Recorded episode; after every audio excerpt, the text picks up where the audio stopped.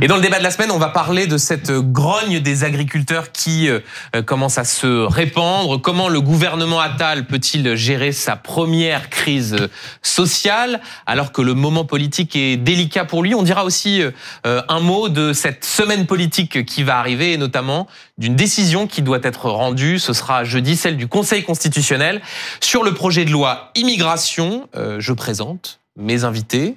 Ils sont nombreux. Je suis très heureux de les, les accueillir. Bonsoir, euh, Catherine Ney. Bonsoir. Éditorialiste qu'on ne présente plus, évidemment. Je rappelle le titre de votre ouvrage, Secret de vie aux éditions euh, Bouquin. Bonsoir, Emmanuel Ducrot. Bonsoir, Benjamin. Vous êtes journaliste à l'opinion, spécialiste de ces euh, questions d'agriculture. Sur l'agriculture, justement, je présente Étienne Fourmont. Bonsoir, Étienne Fourmont. Vous êtes agri-youtubeur dans la Sarthe. Vous élevez des vaches laitières. Exactement. Et vous êtes auteur du livre Peace and Food, édition Hugo Doc. Enfin, je salue Benoît Hamon. Bonsoir Benoît Hamon. Bonsoir. Ancien candidat à l'élection euh, euh, présidentielle et euh, Guillaume Tabar, éditorialiste politique au Figaro. Juste avant de vous interroger donc sur cette crise qui couve, on va aller sur le terrain retrouver Nicolas Laurent sur l'A64 à Carbone. On est au sud de Toulouse. Nicolas, les agriculteurs continuent de bloquer l'autoroute avec leurs tracteurs et ils ne comptent pas partir de sitôt, c'est ça?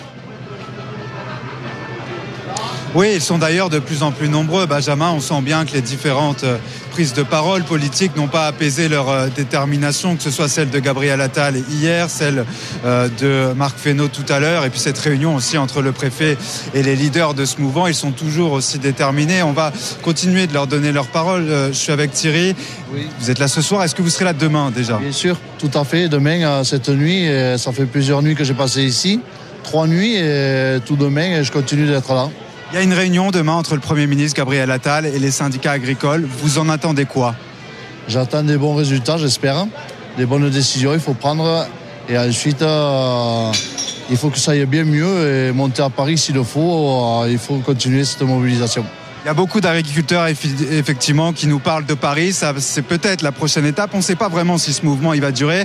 Ce qui est sûr, c'est qu'il se structure, il s'organise. Il y a beaucoup de stands de nourriture, par exemple, de réchaud également, parce que certains agriculteurs vont passer la nuit ici, vont dormir dans leur tracteur pour la quatrième nuit consécutive. Nicolas Laurent, vous êtes avec euh, Dorine euh, Jarnias. Catherine Ney, je me tourne vers vous. Euh, mm. Vous racontez dans votre livre des portraits de personnalités de la, de la vie publique. Euh, quand on est responsable politique à haut niveau, euh, mm. une crise sociale avec des agriculteurs, c'est sans doute parmi les choses les plus difficiles à gérer.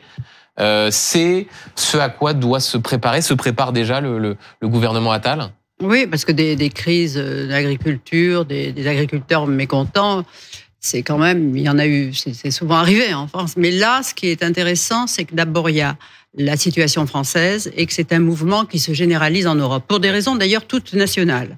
Mais là, en France, on voit bien que les agriculteurs, ils en ont...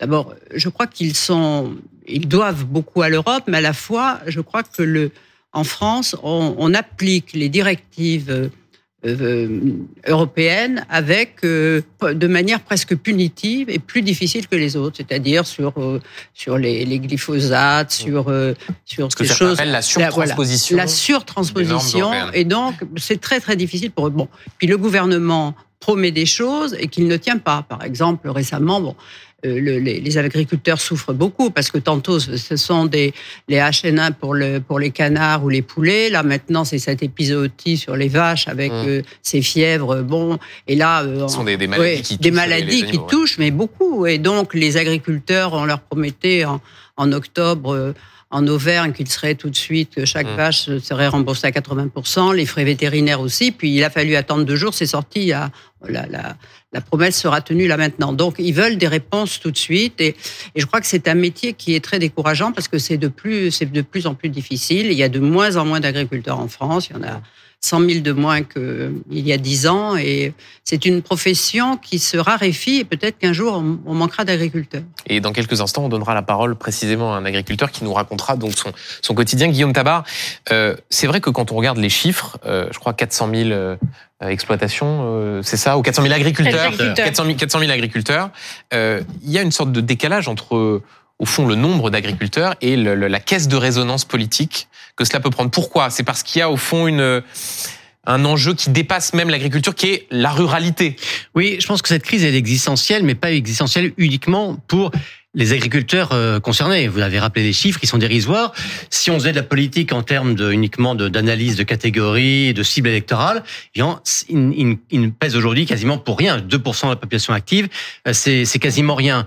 Mais je pense que si ce mouvement a de l'ampleur, et si je pense que l'opinion euh, est réceptive à ce mouvement et même le soutient, j'allais dire qu'elle le soutient par procuration, parce que c'est bien sûr la vie concrète des agriculteurs qui est, qui est en jeu. Je pense que monsieur nous en parlait. Je pense qu'un un éleveur aujourd'hui, il fait pas partie des, des catégories favorisées des, euh, des Français. Mais derrière eux, c'est aussi euh, la souveraineté alimentaire de toute la France qui est concernée.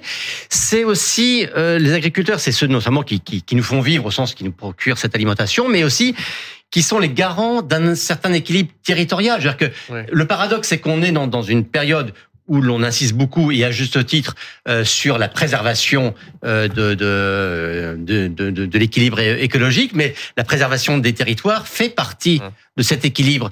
Et le paradoxe, c'est que d'un côté, on les montre du doigt. Aujourd'hui, il y a un certain nombre de gens qui sont des militants politiques pour qui, en gros, un agriculteur est égal à un pollueur. Bon, sans se rendre compte d'abord que euh, ils n'ont pas attendu ces, ces, ces, récriminations pour opérer eux-mêmes des transitions dans leur manière de produire, leur manière de cultiver, mais en plus qu'ils garantissent aussi un équilibre qui préserve non seulement des territoires, une qualité de vie et une qualité de produit. Euh, dont, on, dont on devrait tous être euh, aujourd'hui les, les, défenseurs. Euh, Benoît Hamon, on, parlera dans un instant de la manifestation que vous étiez tout à l'heure euh, contre la loi contre la loi immigration, mais il y a un instant, Guillaume Tabar disait, au fond, les agriculteurs, ils se manifestent aussi contre certains discours à gauche, parfois chez les écologistes sur la question de la pollution causée par les agriculteurs, sur cette surtransposition de, de normes. Est-ce que euh, vous, l'homme de gauche, vous dites, euh, on a une responsabilité, on n'a peut-être pas assez traité le monde, le monde agricole? Bonsoir. D'abord, euh, je voulais vous dire que je suis venu ici comme directeur général de Singa, une ONG. Ça m'amène à vous dire que euh, je vais être le troisième à parler sur la question de l'agriculture sans que le principal concerné ne se soit exprimé. Qui va parler dans un instant. Donc dans l'ordre, je pense que non, mais je vous dis ça aussi, y compris par à travers ma nouvelle expérience, qui m'amène un peu à relativiser le point de vue qu'on peut avoir comme CSP+ parisien à l'égard de, de, la vie euh, agricole, avec tous ici un certain nombre de d'a priori politiques. Donc, ce que, ce que je crois, c'est que je pense que évidemment les choses sont un peu plus compliquées que le fait de euh, désigner les agriculteurs comme responsables de tous les maux ou de penser qu'on pourrait euh, continuer avec un modèle qui est un modèle dont on voit bien qu'il arrive à épuisement, puisque dans les faits, c'est un modèle très subventionné, celui de l'agriculture productiviste. C'est un modèle qui reste puissamment inégalitaire entre des gens qui en vivent très bien et une grande majorité de paysans qui en vivent mal, voire même euh, avec des, un taux de suicide dans cette profession qui quand même devrait interpeller tout le monde. Enfin, je pense que c'est un modèle qui, dont on voit bien qu'il a un impact à la fois sur les écosystèmes, mais aussi sur la santé des agriculteurs eux-mêmes, et qui ne parvient plus. Euh, et ça, c'est une vraie question qui est une question euh, à la fois politique, stratégique, économique, à assurer euh, notre souveraineté nationale quand on voit que mmh. dans 60% des cas, dans les collectivités locales se fournissent en viande venue de l'extérieur des frontières de, de, la France. Donc on, on voit bien qu'il y a des questions là qui sont des questions qu'on devrait poser sur la table avec beaucoup de, hum, comment dire, de calme, quoi. Euh, euh, et, euh, et, évidemment, moi, je vais être attentif comme tout le monde à, voir quelle va être l'issue de ce mouvement. Mais euh, ce que je crois, c'est qu'il faut tenir compte d'une forme d'épuisement d'un modèle et ensuite trouver les transitions qui nous permettent de basculer vers un modèle plus respectueux des mmh. paysans, plus respectueux de la qualité de la nourriture, plus respectueux des écosystèmes et, et, et de facto durable, quoi. Étienne Fourmont, vous êtes donc sur ce plateau le représentant de, de, cette agriculture, de ceux qui contestent et qui, et qui protestent. Euh, Est-ce que vous soutenez euh, ces, ces, ces mots d'ordre et par rapport à ce que vous venez d'entendre là, Alors, euh, quel regard est-ce que vous portez sur ce sur ce débat? Je, je, soutiens évidemment euh, euh, les agriculteurs sur le terrain. Je pense que c'est euh, ils font euh, ils mettent en avant l'agriculture, ils font un travail incroyable sur.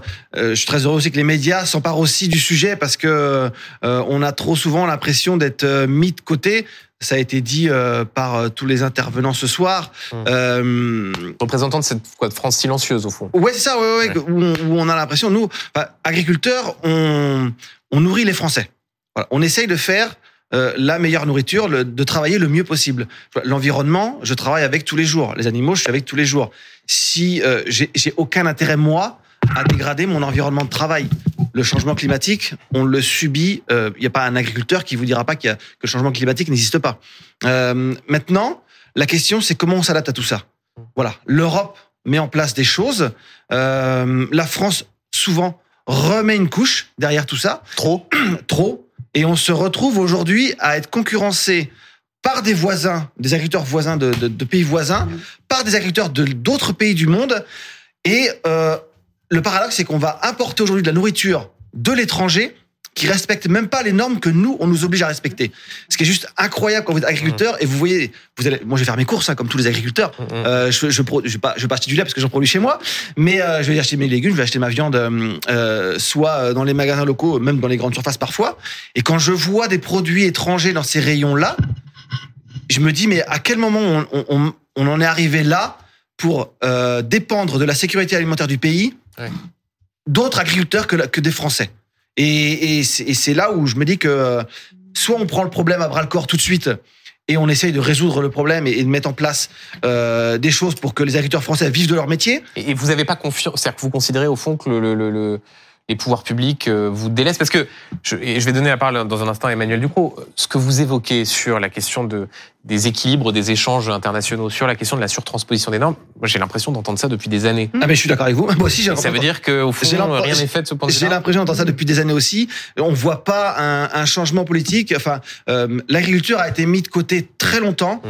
euh, et euh, une monnaie d'échange pour d'autres dans le Mercosur, euh, l'agneau zélandais qui nous qui, arrive en ce moment dans les magasins français. Euh, l'agriculture a servi de monnaie d'échange pour d'autres choses et on s'est pas soucié de la sécurité alimentaire du pays. Aujourd'hui, ça revient sur le devant de la scène. Depuis quelques années, on sent quand même que depuis le Covid, on sent quand même que la sécurité alimentaire c'est un sujet important. Mais euh, tant qu'on mettra pas de nouvelles règles en place, ça changera pas. Emmanuel Ducrot, vous qui euh, au quotidien scrutez, comment dire, ces sujets-là, ces sujets liés à l'agriculture, le vrai du faux, si j'ose dire, dans ce qui est dit aujourd'hui sur la question de la surtransposition des normes, sur la question des, des accords de libre-échange, euh, sur la question des revenus euh, des, agriculteurs. Ce que disait Benoît Hamon il y a un instant, c'est qu'au fond tout cela était assez disparate. Euh, quel regard vous, vous portez sur les causes de la contestation aujourd'hui que l'on voit dans les cortèges? Alors j'ai l'impression de contempler un millefeuille en fait. C'est ce qui s'exprime là aujourd'hui en France et ailleurs en Europe, hein, parce que c'est le cas en Allemagne, c'est le cas aussi, ça bouge en, Espagne, un peu en Italie. C'est un ras-le-bol. euh, Il n'y a pas une cause, il y en a toute une série. Je pense que Éti- Étienne est d'accord avec moi. Il y en a, il y en a toute une série. Alors vous avez des causes qui sont très locales. Ce qu'on voit, ce qui s'exprime par exemple dans le sud-ouest de la France avec les viticulteurs, c'est une crise de la production viticole. C'est quelque chose d'assez d'assez local. Ensuite, vous avez des choses qui sont françaises. Le fameux on marche sur la tête. On a vu tous ces panneaux d'entrée de ville qui se étaient, euh, retourner. qui étaient inversés, ouais. Ça a mis un temps fou à arriver jusqu'aux oreilles des Parisiens. Cette histoire, elle date depuis début novembre. C'est début novembre qu'on a vu ces panneaux se retourner, Mmh. avec l'assentiment des populations en, en, en province. C'est pas un vilain mot, la province. Avec l'assentiment des maires de toutes Mmh. ces communes concernées. Il y a une vraie, euh, comment dire, une solidarité rurale autour de ça. Et c'est pour ça que électoralement, c'est important ce sujet agricole. C'est qu'il y a une capacité d'entraînement qui est forte. Beaucoup de gens se, se sentent concernés par ce sujet agricole. Euh, On vient, on est un monde rural. Il y avait euh, un tiers de la population dans les années 60 qui était une population agricole. On en est tous les héritiers. Alors aujourd'hui, c'est 2% de la population, mais on a tous ces racines-là. Et c'est pour ça que ça parle à chacun de nous. Donc il y a, ça. Donc il y a cette histoire de la France surtranspose des choses de manière totalement absurde. On a eu l'exemple des fossés.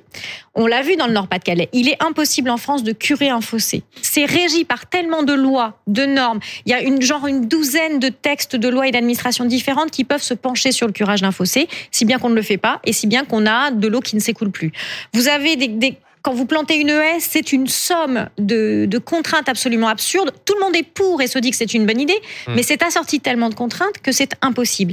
Et en fait, voilà, on a surtransposé comme ça des normes dans tous les sens. Et puis ensuite, vous avez le niveau européen. Le niveau européen, ce sont des politiques européennes qui ont été pensées en 2019 le Green Deal européen, qui se traduit, si on tire la ficelle, par une baisse des productions de 15 à 20 de- des productions européennes.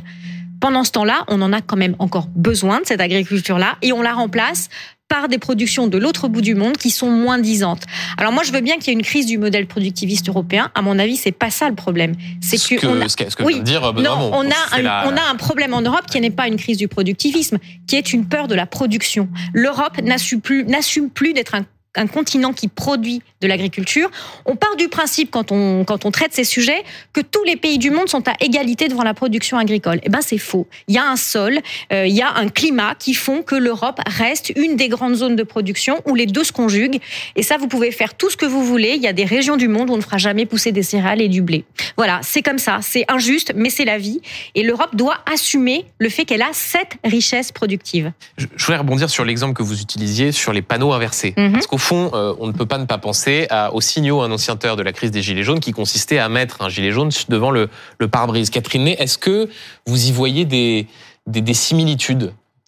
Le- les similitudes, oui et non, parce que les Gilets jaunes, ça a été un mouvement spontané qui manquait d'organisation et qui ne s'est pas perpétué parce que justement, il n'y avait pas de chef et pas de leader. Mm. Et bon, tandis que les agriculteurs, ils ont des syndicats, ils sont syndiqués et il y a déjà, euh, ils ont l'habitude de, de parler ensemble. Il y a des cohésions au moins régionales, il y a plusieurs syndicats et c'est un mouvement organisé qui n'a pas besoin des Gilets jaunes. D'ailleurs, je crois que certains Gilets jaunes sont venus se- un peu les Mm. voir sur la dent et se sont fait, on a dit, on n'a Oui. pas besoin de vous. Bon. Mm.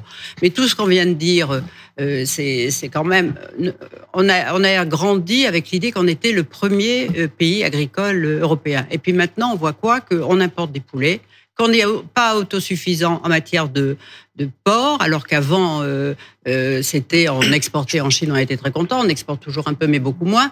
Que quand on veut avoir, euh, avoir des, élever des cochons, et bien au-delà de 120 120, per- 120 pardon. Uni- on dit unité. Eh bien, vous êtes, oui, eh bien, vous êtes considéré comme une comme une industrie avec des avec des des, rè- des règles et des, une fiscalité comme si vous étiez une une, une donc ça, on marche sur la tête et, et ça tombe, c'est-à-dire que les les, les les règles, les normes, ça tombe de tous les côtés et les, et les gens deviennent fous. Plus les promesses, tous les discours qui ne sont pas suivis.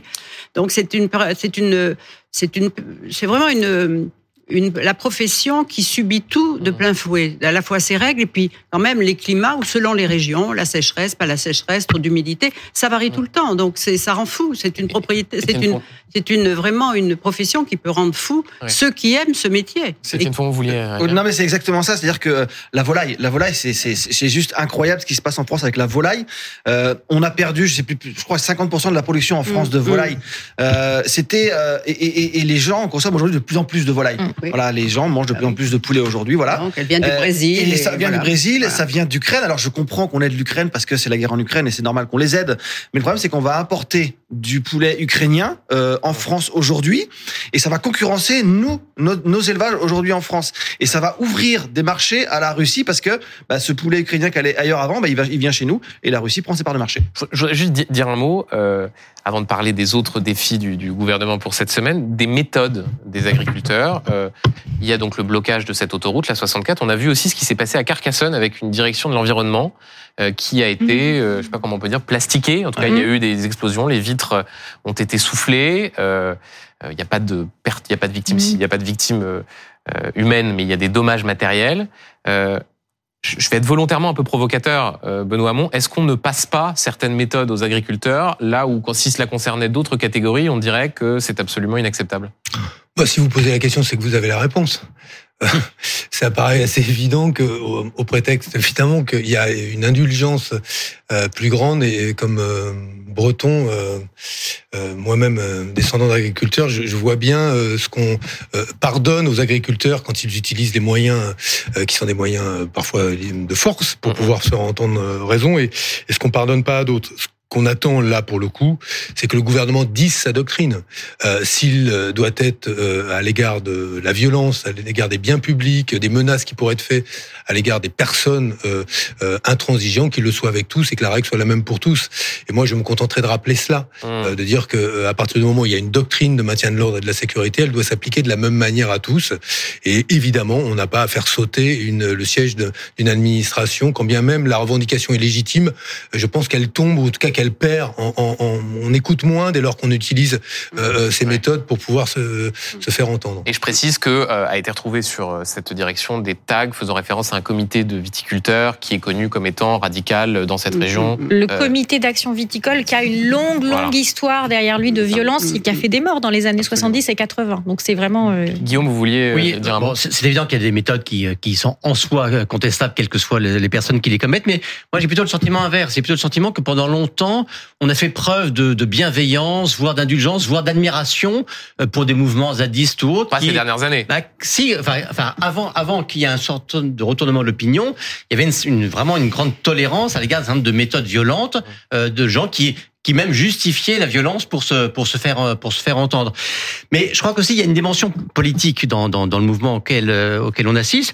Et je trouve aussi un peu sidérant que finalement que les politiques ne commencent aujourd'hui à s'intéresser à, et à, à vouloir répondre à cette crise qu'à partir du moment où ils ont sentiment que le Rassemblement national pourrait être le bénéficiaire électoral de cette contestation des agriculteurs. On a vu Jordan Bardella euh, Mmh. samedi dans, en Gironde euh, dire qu'il est- qu'il comprenait les ailes. Bon, voilà, il fait, enfin, je que lui aussi, il est dans, dans la logique politique. Mais ce qui est un peu sidérant, c'est enfin, s'il n'y avait pas eu entre guillemets de risque d'un vote RN, est-ce que ça veut dire qu'on- que personne ne se serait soucié euh, de, de la réaction des agriculteurs? Je crains que ce soit un peu le cas. Et euh, dans les réactions politiques, alors on voit que le gouvernement, Marc Fesneau aujourd'hui, a essayé d'apporter un certain nombre de réponses précises, concrètes.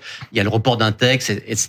Mais euh, euh, je pense qu'il enfin, il ne faudrait pas que euh, le gouvernement ou d'autres forces politiques et donne le sentiment d'abord de vouloir conjurer une progression politique du Rassemblement national plus que de répondre aux problèmes concrets et existentiels des agriculteurs. Et Étienne Fourmont, très rapidement, euh, vous sentez cette poussée du Rassemblement national chez vos, euh, chez vos amis agriculteurs euh? Euh, on- voit, oui, évidemment, que euh, les agriculteurs euh, tendent. Alors, on a toujours été plutôt à droite dans le monde agricole, hein, Oui. euh, même si on n'était Oui, pas, mais du tout, bon, pas du tout extrême même à- droite. Je crois que j'ai des chiffres en Mais- tête. Je crois que c'était plutôt Emmanuel Macron qui euh, Oui, était oui, en tête oui. euh, En dans 2000. les enquêtes électorales, même si c'est compliqué de faire sur un échantillon aussi. euh, Mm. aussi Ah, deux, oui. Après, après, c'est, c'est, c'est, bah, je trouve que c'est facile de faire de la récupération en ce moment parce que voilà, le, le mouvement euh, agricole monte et que les élections arrivent, donc euh, euh, tout le monde va essayer de récupérer.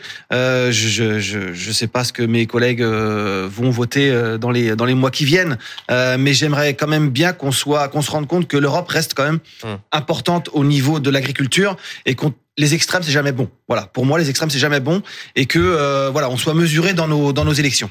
Emmanuel Ducrot. Il y a un vrai paradoxe à voir le monde agricole se retourner contre l'Europe, ou en tout cas penser qu'elle est la source oui. de ses problèmes. Mm. Je rappelle que la PAC, c'est la première politique agricole, euh, la première politique européenne intégrée. C'est un tiers du budget européen.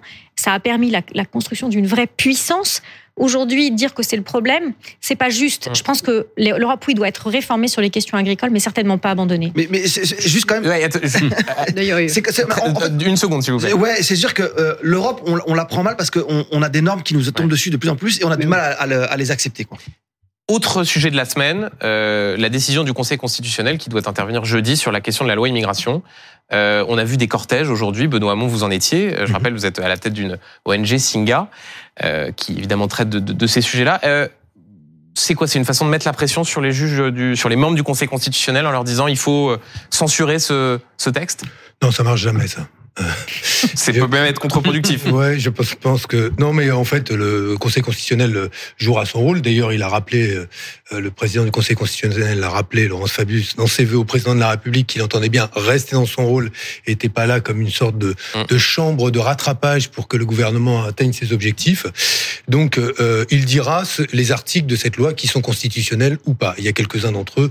Donc, j'imagine, en tout cas pour ceux qui conditionnent l'accès à un certain nombre de prestations sociales à des conditions de résidence ou à des conditions de travail, je pense, j'espère que le principe d'égalité euh, inspirera le Conseil constitutionnel.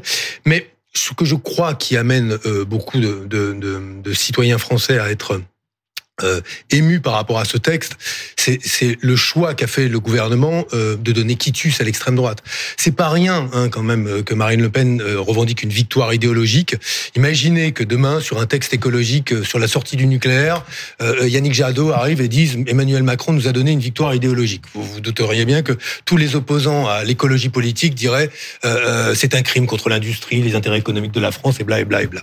Bon, donc il y a effectivement là quelque chose qui est assez vertigineux euh, pour beaucoup d'ONG et assez vertigineux aussi pour beaucoup de, de, de citoyens. Je, veux rappeler quand même que les médecins se sont opposés à cette loi Ouais. quand on a parlé de changer l'AME, l'aide médicale euh, d'État, en aide médicale d'urgence. Les présidents d'université, à l'unanimité, ont dit que les mesures sur les étudiants étrangers étaient mauvaises. Ils ont été relayés ensuite par les chercheurs. Ils ont ensuite été relayés par le patronat français qui a dit nous aurons besoin demain de l'immigration pour faire tourner l'économie. Ils ont ensuite été suivis par les ONG euh, qui de la Fondation Abbé Pierre à Emmaüs, au Secours catholique, euh, qui sont des ONG sur le terrain, euh, regardent la situation telle qu'elle est et s'inquiètent des conséquences de cette loi. Mais plus grave et d'un mot parce que je veux pas être trop long. Ce qui m'a frappé, c'est l'absence totale d'équilibre qu'on peut avoir sur ces questions-là.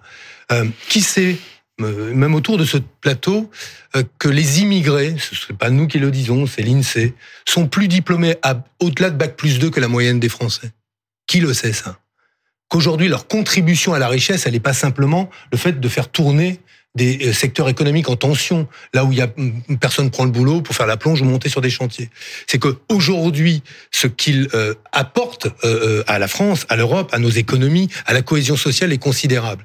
Et je redonne ce chiffre parce qu'on n'en parle pas assez, mais leur contribution à la création d'entreprises. Mon ONG, elle est dédiée à l'incubation de projets entrepreneuriaux portés par des réfugiés. Et ce que nous constatons, c'est que ce que nous faisons, qui est une toute petite pierre, hein, euh, fait écho à quoi? Au fait que dans les créations d'entreprises aujourd'hui, les étrangers, les immigrés sont surreprésentés.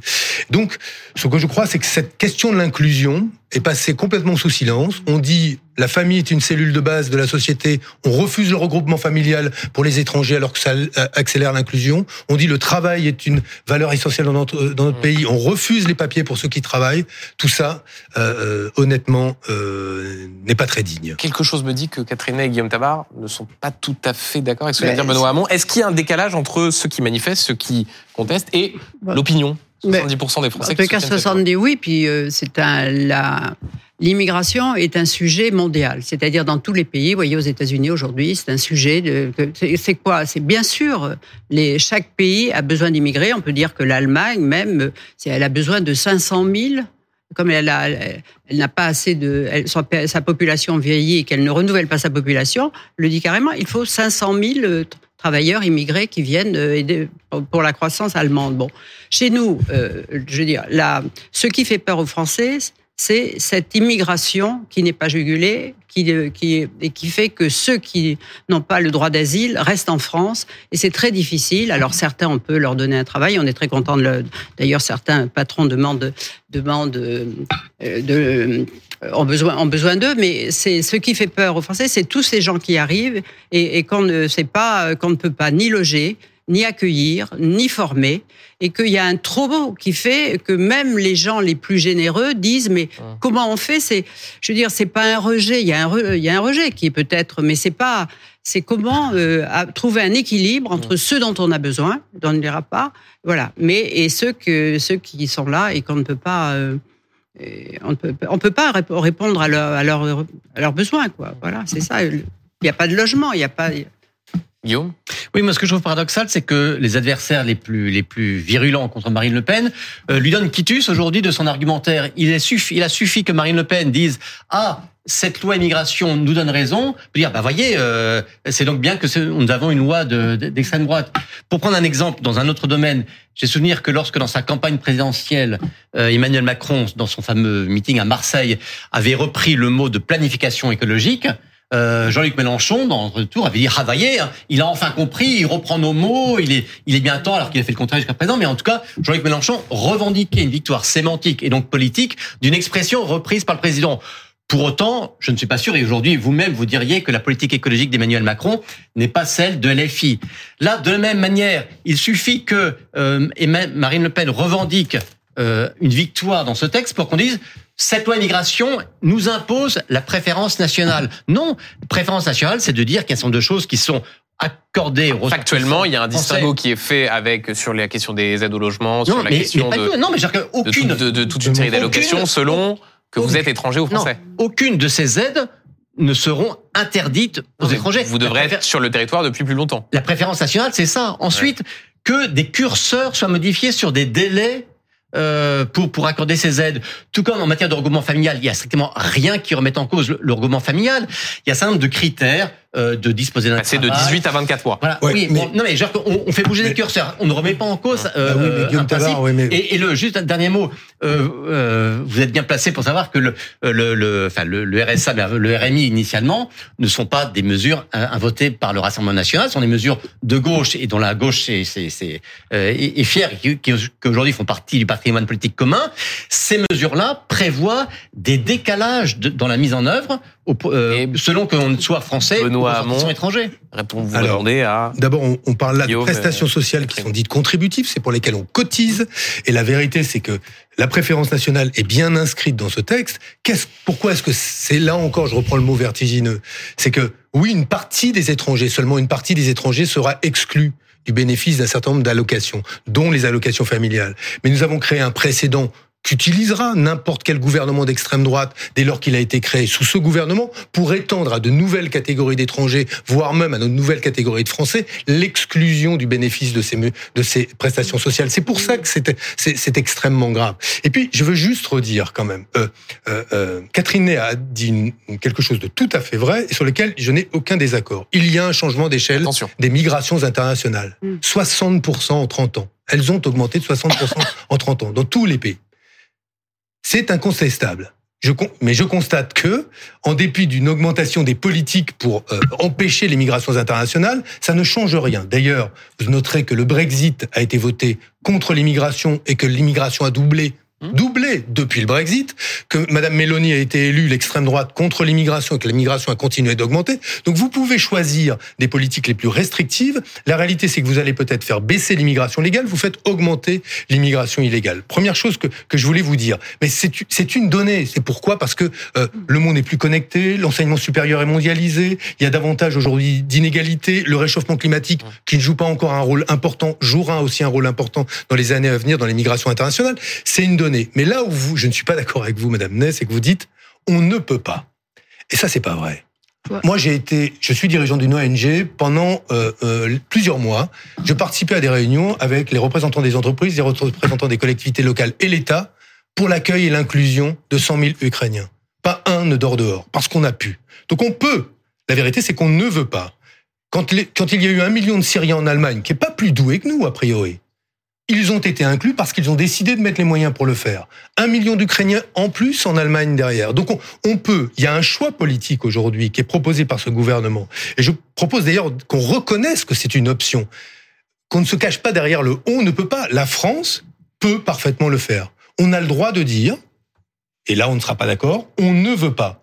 Mais que celles et ceux aujourd'hui qui disent stop à l'immigration disent on ne veut pas et ne s'abritent pas derrière un on ne peut pas qui est une parfaite euh, qui, qui, qui, qui correspond à rien et, et vraiment honnêtement il y a une capacité d'accueil dans ce pays qui va bien au-delà de ce que veulent aujourd'hui hélas les responsables politiques français. Et euh, avant d'accueillir nos, nos débatteurs, Catherine, un mot d'abord de réponse à, à Benoît Hamon et sur les, les conséquences politiques si d'aventure le Conseil constitutionnel décide de censurer une partie de, de ce texte. C'est quoi là? La droite et l'extrême droite va tout de suite dire, vont tout de suite Mais dire, c'est bien la preuve qu'il faut changer la Constitution? Je ne sais pas ce qui va se passer. En tous les cas, j'ai trouvé que le président, euh, que lorsque la loi a été votée, il a dit j'assume.